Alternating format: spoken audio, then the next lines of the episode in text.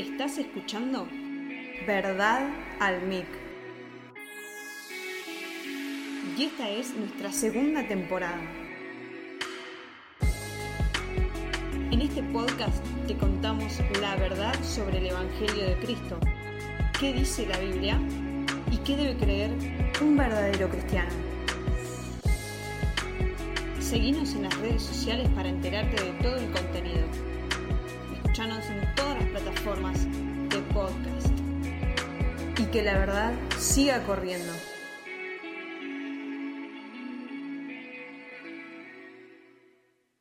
Hola a todos, bienvenidos a un nuevo podcast de Verdad al MIC. Soy Débora Lucas y hoy nos toca ver sacrificio eficaz. Estamos viendo las siete doctrinas de la gracia. Estamos tratándolas, estudiándolas o viendo más o menos qué significa, muy por arriba realmente, porque no nos alcanza el tiempo del podcast para profundizar en cada tema como nos gustaría, pero estamos acercando a ustedes de una manera simplificada, resumida, de qué tratan estas doctrinas tan básicas para lo que es la fe cristiana.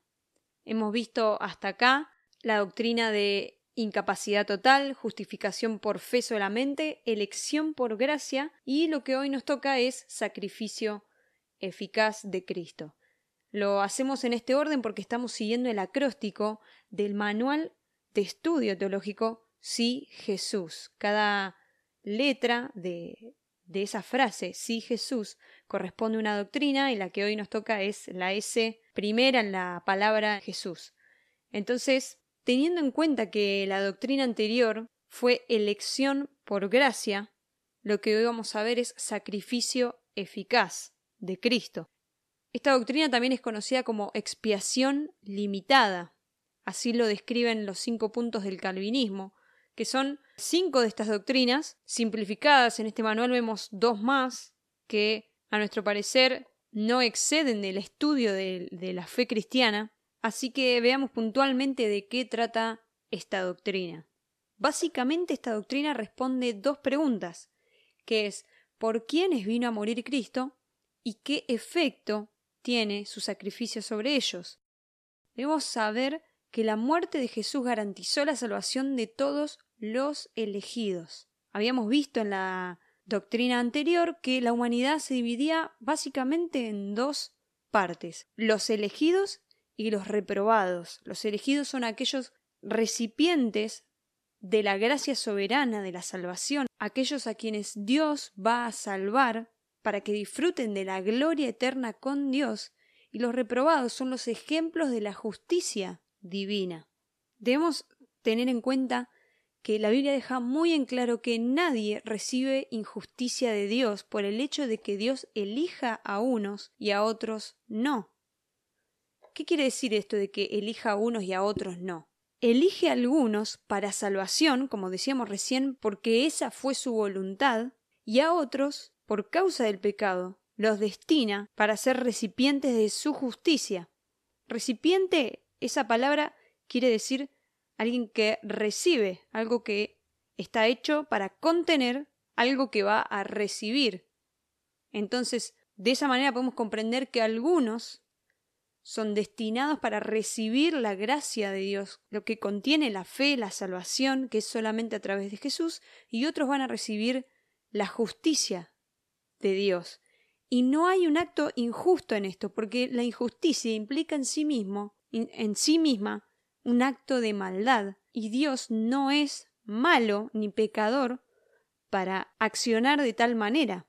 Entonces entendemos que como dice la escritura que algunos fueron elegidos y otros no, porque esa fue la voluntad divina, así Dios quiso hacer las cosas, entendemos que es justo delante de Dios que algunos hayan sido elegidos para disfrutar de la gloria de Dios y otros para recibir la justicia de Dios.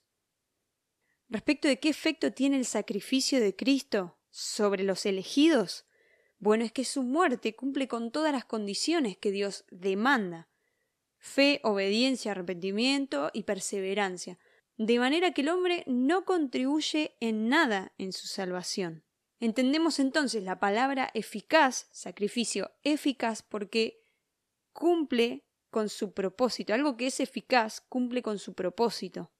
ni más ni menos. Cristo murió y resucitó por los elegidos solamente, no por toda la humanidad. Dios es demasiado sabio para ofrecer el sacrificio de Cristo a quienes no destinó para que los recibiera. Es por eso que si pensamos que aún los escogidos del Señor se pudieran perder, habiendo sido elegidos, podríamos decir que entonces el sacrificio no es eficaz. Vamos a ver entonces qué evidencias bíblicas hay sobre esto, pero antes quiero explicar una pequeña diferencia que hay entre sacrificio eficaz y sacrificio universal o expiación universal, como también se llama, y es una doctrina que sostiene que el sacrificio de Cristo fue para toda la humanidad. Esta doctrina se basa en muchos, muchos versículos bíblicos que literalmente dicen que el sacrificio alcanzó a todos o a toda gente, o, versículos similares que usan estas palabras, a todo el mundo también. Y eh, esta doctrina se basa sobre esos versículos para decir que ese todos incluye a toda la humanidad. Pero ¿qué pasa? La diferencia con la doctrina de sacrificio eficaz es que si la Biblia afirma que Dios escogió a algunos para salvación, entonces hay otros que no reciben salvación. Si la Biblia afirma, por las mismas palabras de Jesús, que Él vino a buscar a los perdidos y que de los perdidos Cristo no pierda a ninguno, entonces hay otros que no son buscados por Cristo, podríamos decirlo así, o no son alcanzados por Cristo. Y esto no radica en si el sacrificio fue capaz de alcanzar a todos o no, de si fue suficiente o no. Porque creemos que la sangre de Cristo hubiera sido suficiente o es suficiente para alcanzar a toda la humanidad. Sin embargo, ese no es el propósito que declara la Biblia de por qué Dios envió a Cristo. Entonces, yendo al Evangelio de Juan en el capítulo 6, del versículo 36 al 45, vamos a ver tres cosas fundamentales que en realidad todo el Evangelio va a ser entendido a través de estas tres declaraciones que va a ser Juan 6. Vamos a leer lo que dice la versión Reina Valera. Este es Jesús hablando y dice así. Mas os he dicho que aunque me habéis visto, no creéis. Todo lo que el Padre me da vendrá a mí, y al que a mí viene, no le echo fuera porque he descendido del cielo, no para hacer mi voluntad, sino la voluntad del que me envió.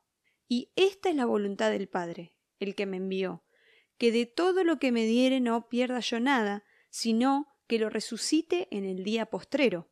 Y esta es la voluntad del que me ha enviado, que todo aquel que ve al Hijo y cree en él tenga vida eterna, y yo le resucitaré en el día postrero. Murmuraban entonces de él los judíos, porque había dicho yo soy el pan que descendió del cielo. Y decían, ¿no es este Jesús el hijo de José, cuyo padre y madre nosotros conocemos? ¿Cómo pues dice éste, del cielo he descendido? Jesús respondió y les dijo, No murmuréis entre vosotros.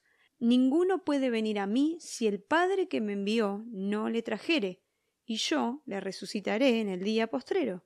Escrito está en los profetas, y serán todos enseñados por Dios, Así que todo aquel que oyó al Padre y aprendió de él, viene a mí. ¿Qué tres fundamentales cosas podemos sacar de estas declaraciones de Jesús mismo? En primer lugar es que Cristo vino para cumplir con la voluntad del Padre, así él lo declara en el versículo 38. En segundo lugar vemos cuál es la voluntad del Padre, que era la de salvar solamente a los que les dio. Dice el versículo 39, y esta es la voluntad del Padre, el que me envió, que de todo lo que me diere no pierda yo nada, sino que lo resucite en el día postrero. Jesús no solo está declarando que Él vino a cumplir la voluntad del Padre, sino cuál es la voluntad del Padre, de Dios que lo envió, que es que de todos aquellos que Dios le dio a Jesús para que salvara, no pierda Jesús ninguno. Y en tercer lugar, es que Cristo cumplió con éxito la obra que el Padre le dio. Esto podemos verlo más precisamente en la oración sacerdotal, que así se llama la que aparece en el capítulo 17 del eh, Evangelio de Juan. Pero entonces Juan nos deja en claro que Cristo vino a salvar a los que el Padre le dio, no al mundo entero, y que cumplió Cristo con este propósito. Podemos concluir entonces que el ministerio de Cristo no era un intento frustrado, un intento fallido de salvar a los que pudo, a los que le alcanzó su sangre, sino que fue todo un éxito porque simplemente salvó a quienes el Padre eligió. Aquellos le dio Dios a Cristo para que salvara y así Cristo lo hizo con su sacrificio. Si tenés un poco frescas las doctrinas y te acordás de aquella que hablamos de justificación por fe solamente, quizá se te venga una pregunta a la cabeza que es ¿Pero no hay que creer en Cristo para salvarse? ¿No dice acá mismo, eh, en el versículo 40, que todo aquel que ve al Hijo y cree en Él tenga vida eterna? Entonces, solo pueden creer aquellos que fueron elegidos, podemos concluir, pero también lo siguiente, que la fe no es la causa de ser elegido, sino el resultado de ser elegido. Jesús va a explicar este concepto con el ejemplo de las ovejas en el capítulo 10 también del Evangelio de Juan, él muestra que su sacrificio fue limitado únicamente para los elegidos cuando él dice en el versículo 15, y pongo mi vida por las ovejas. Entonces podemos ver que es eficaz y limitado en este sentido. La salvación es sólo para las ovejas, no para las cabras. Jesús no dice vengo a poner mi vida por las ovejas y las cabras, y, nombra cualquier otro tipo de especie, solo dice ovejas. La oveja puede estar perdida, puede estar lejos del rebaño, puede estar cerca, puede ser negra, puede ser gris, puede estar lastimada, puede ensuciarse o no, pero es siempre oveja. Y dice Jesús, pongo mi vida por las ovejas. Se suele escuchar también ejemplos o, dichos como que yo era una cabra y Dios me convirtió en oveja. Tiene buena intención ese dicho, pero no es correcto porque alguien que no fue elegido por Dios no puede convertirse en un elegido por el hecho de que tenga iniciativa de creer en Dios. Es por esta declaración de Jesús de que la vida es para las ovejas porque estaban muertas y perdidas y Cristo puso su vida por ellas, que podemos declarar que la fe no nos hace, entre comillas, ovejas, sino que es un resultado de serlo. Dicho de otra manera, creemos en Cristo porque fuimos antes de la fundación del mundo elegidos para recibir a través de la fe la obra justificadora de Cristo. No recibimos la obra porque simplemente ocurre la idea de creer en semejante sacrificio, porque de hecho tampoco es un requisito comprender el sacrificio. Dice Jesús mismo que el que cree en mí, repite, una y otra vez a través del Evangelio de Juan, el que cree en mí, y acá también lo hemos leído en el versículo 40, que todo aquel que ve al Hijo y cree en Él. Ese es el requisito. Sin embargo, eso es dado únicamente a los elegidos. Nos surge acá otra pregunta también. Entonces, ¿qué es lo que determina que algunos sean ovejas y otros no?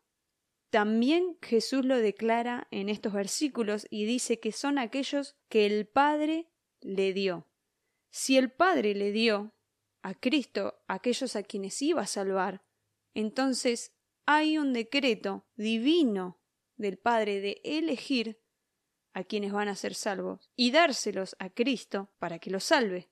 Podemos ver en el versículo 37 que pertenecemos a Dios por este decreto divino dice, todo lo que el Padre me da vendrá a mí, y el que a mí viene no le echo fuera.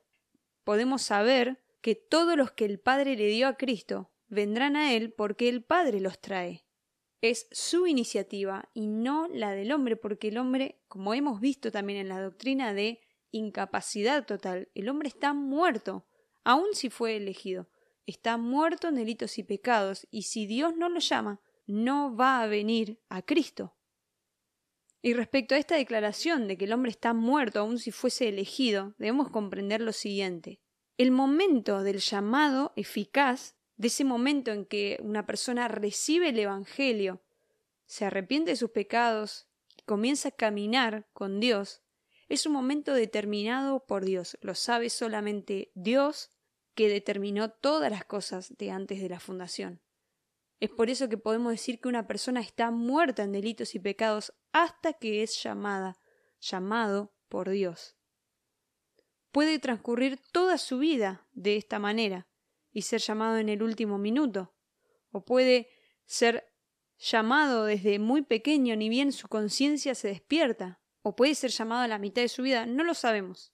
Pero lo que sabemos es que no depende una vida de obras, sino en que la obra redentora para esa persona elegida se manifiesta en el llamado eficaz y esa persona es justificada delante de Dios.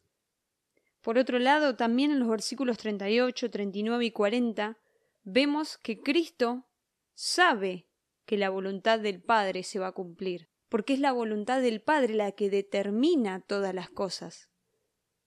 En el capítulo 17 del Evangelio de Juan también podemos ver que lo que me diste, esa frase, se repite siete veces. Entonces vemos que el contenido de la voluntad de Dios, que acá Cristo la expresa muy claramente, es que de todo lo que me diste no pierda yo nada, sino que lo resucite en el día postrero. Entonces, ¿por qué Cristo vino a sacrificar su vida? Y es porque Dios mandó a Jesús con el propósito de asegurar la salvación de todos los elegidos, de todos los que el Padre le dio. Podemos ver también en Romanos 8:32 que Pablo nos dice que los beneficios de Cristo alcanzan invariablemente a aquellos por los cuales Cristo fue entregado. No solo Jesús, con sus palabras en este capítulo 6 y 17 de Juan, nos da la seguridad de que la obra que él hizo es completa y segura y suya completamente, por lo que el hombre no participa en nada, lo que significa que no puede estropearla, ni ayudar en absolutamente nada a su salvación, sino que es completamente dada por Dios, es un obsequio de la gracia de Dios, también podemos ver que es invariable. No cambia, así como nadie puede pasar de ser cabra a oveja, nadie puede pasar de ser elegido a no elegido. Nadie puede perder su salvación si ha sido elegido por Dios. Dice Romanos capítulo 8 versículo 32, el que no escatimó ni a su propio Hijo, sino que lo entregó por todos nosotros, ¿cómo no nos dará también con él todas las cosas? Versículo 33 dice, ¿quién acusará a los escogidos de Dios? Dios es el que justifica. ¿Quién es el que condenará? Cristo es el que murió. Más aún, el que también resucitó, el que además está a la diestra de Dios, el que también intercede por nosotros.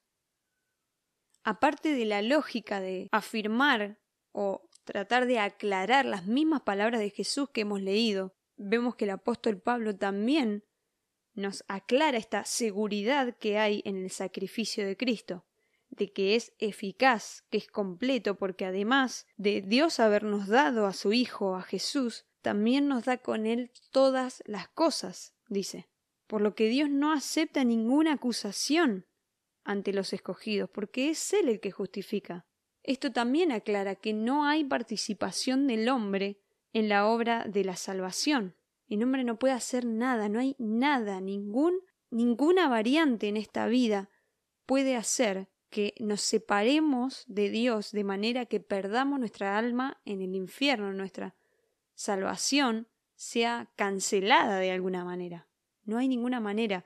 De otra forma tendríamos que negar que el hombre es incapaz de volverse a Dios, que hay iniciativa del hombre en querer creer en Dios, lo cual negaría infinitos, infinitos versículos bíblicos que dicen que el hombre está muerto y no puede volverse a Dios, que el hombre con sus obras no va a alcanzar nunca la salvación porque no es perfecto en el cumplimiento de la ley como Dios demanda. Así que, aparte de la lógica de esta doctrina en sí misma, la palabra afirma que los elegidos no se van a perder y que la perseverancia de los mismos se basa en que toda la obra fue hecha por Cristo. El ser humano no participa, sino que es receptor de la salvación. Y también podemos concluir que la salvación solo se aplica a los elegidos, y que esto dice también que hay un pueblo destinado para la justicia de Dios. Por último, quiero leer con ustedes en la primera carta de Pedro, el capítulo 2, versículos 7 al 10, que dice, Para vosotros, pues, los que creéis, Él es precioso. Pero para los que no creen, la piedra que los edificadores desecharon ha venido a ser la cabeza del ángulo, y piedra de tropiezo y roca que hace caer, porque tropiezan en la palabra, siendo desobedientes a lo cual fueron también destinados. Mas vosotros sois linaje escogido, real sacerdocio, nación santa, pueblo adquirido por Dios, para que anunciéis las virtudes de aquel que os llamó de las tinieblas a su luz admirable. Vosotros, que en otro tiempo no erais pueblo, pero que ahora sois pueblo de Dios, que en otro tiempo no habíais alcanzado misericordia, pero ahora habéis alcanzado misericordia. Pedro está citando Isaías y Salmos, y está trayendo nuevamente lo que el Antiguo Testamento testificaba respecto de la obra de Cristo, de que la piedra que los edificadores desecharon ha venido a ser cabeza del ángulo, y piedra de tropiezo y roca que hace caer. Para aquellos para quienes Cristo no fue dado, es esa roca que hace caer, es esa piedra del ángulo que falta, que aquellos edificadores, dice, desecharon. Para aquellos quienes no fueron escogidos, Cristo es su piedra de tropiezo, porque es por Él que podemos ir al Padre, gracias a la iniciativa de Dios, y es por Él y su sacrificio que aquellos que no son escogidos son destinados eternamente al infierno, como cumplimiento de la justicia, del requerimiento de la justicia de Dios, de que la paga del pecado es la muerte.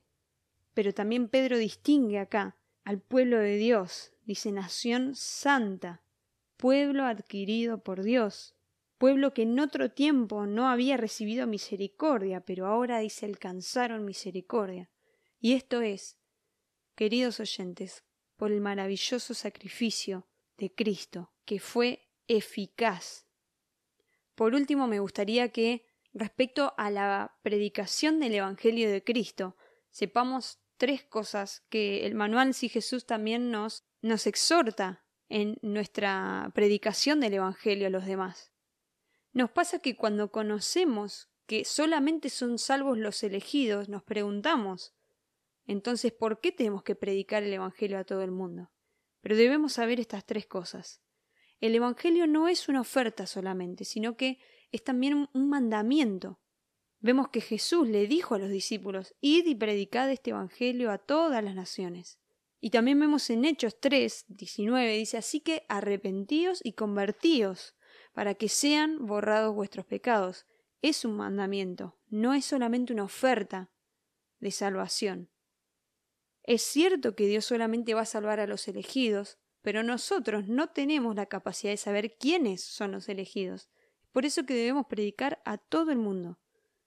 En segundo lugar, debemos saber que Dios nunca ha ofrecido el Evangelio a toda la humanidad. Lo hemos escuchado durante todo este podcast, de que si Jesús hubiese muerto por toda la humanidad, entonces no se explica por qué Dios demanda justicia y para esto elige a algunos y a otros no. En ese caso, si creyéramos que el Evangelio es para todo el mundo y la sangre de Cristo alcanzó para todo el mundo, deberíamos afirmar que todo el mundo va a ser salvo, y eso no es lo que dice la Biblia. En tercer lugar, no debemos decir que simplemente creer que Jesús murió por uno mismo no es condición de salvación. Dios no requiere el entendimiento del sacrificio de Cristo como una condición de salvación. Como lo he dicho antes, Jesús reiteradas veces dice, el que cree en mí tiene la vida. Y es simplemente esto lo que requiere Jesús, que creamos en Él, que la única condición es la fe en Cristo. Comprender más de qué se trata la salvación no es para que alguien se salve, sino es para los salvos. Entonces debemos tener cuidado de decirle a las personas, Cristo murió por vos, si no le crees te vas a perder, porque eso tampoco lo sabemos. Nosotros debemos decir tal cual las palabras de Jesús. El que cree en Jesús tiene la vida y el que no cree ya ha sido condenado. ¿Por qué quiero terminar con estas palabras? Porque cuando no conocemos que el sacrificio de Cristo fue eficaz para los elegidos, tendemos a tener como cristianos dos actitudes. Como decíamos recién, como ya sabemos que Dios va a salvar sí o sí a los elegidos, no predicamos el Evangelio. Y por otro lado, tendemos a cambiar el Evangelio por palabras un poco más persuasivas, que convenzan de una manera como si fuese un negocio o una oferta a las personas. Y no fuimos llamados a eso. En ninguna parte de la Biblia dice que la condición de salvación es creer que Jesús murió personalmente por alguien. Ningún apóstol predicó esto. De otra manera, te recomiendo rebobinar y ver el propósito por el que Dios envió a Jesús, ver nuevamente las preguntas que hemos dicho al principio, por quiénes murió y cuáles son los beneficios para aquellos para quienes murió Cristo. Nuevamente, es muy importante que prediquemos de manera bíblica y verdadera el Evangelio. Creo que no hay gloria más grande en esta tierra, queridos oyentes, que tenemos aquellos que conocimos a Cristo, que predicar el Evangelio tal cual como Cristo nos los dejó, como los apóstoles lo predicaron.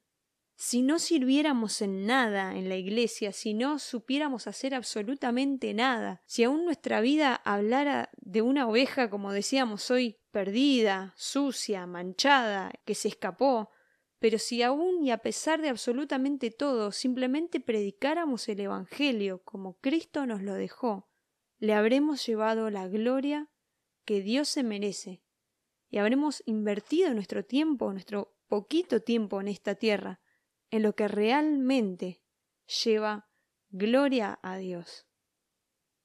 Así que te animo a que puedas predicar el Evangelio a cualquiera que tengas cerca. Es muy simple arrepentimiento y perdón de pecados en el nombre de Jesús y creer en Jesús. Esto ha sido todo por ahora. Están las redes sociales para que puedas comunicarte con nosotros, dejarnos tus dudas, tus preguntas, tus apreciaciones. Si hay algo que he dicho mal, de mala manera y querés comunicárnoslo, estaríamos muy agradecidos porque además de estudiar la palabra y aprender del Señor, esto es un proceso, todos estamos aprendiendo y llevando el mensaje del Evangelio y queremos que eso se haga de la manera más bíblica y perfecta posible. Esto ha sido todo por hoy. Yo soy Débora Lucas y nos escuchamos muy pronto. Hasta luego. Esto fue Verdad al Mic. No te pierdas el próximo episodio de esta segunda temporada.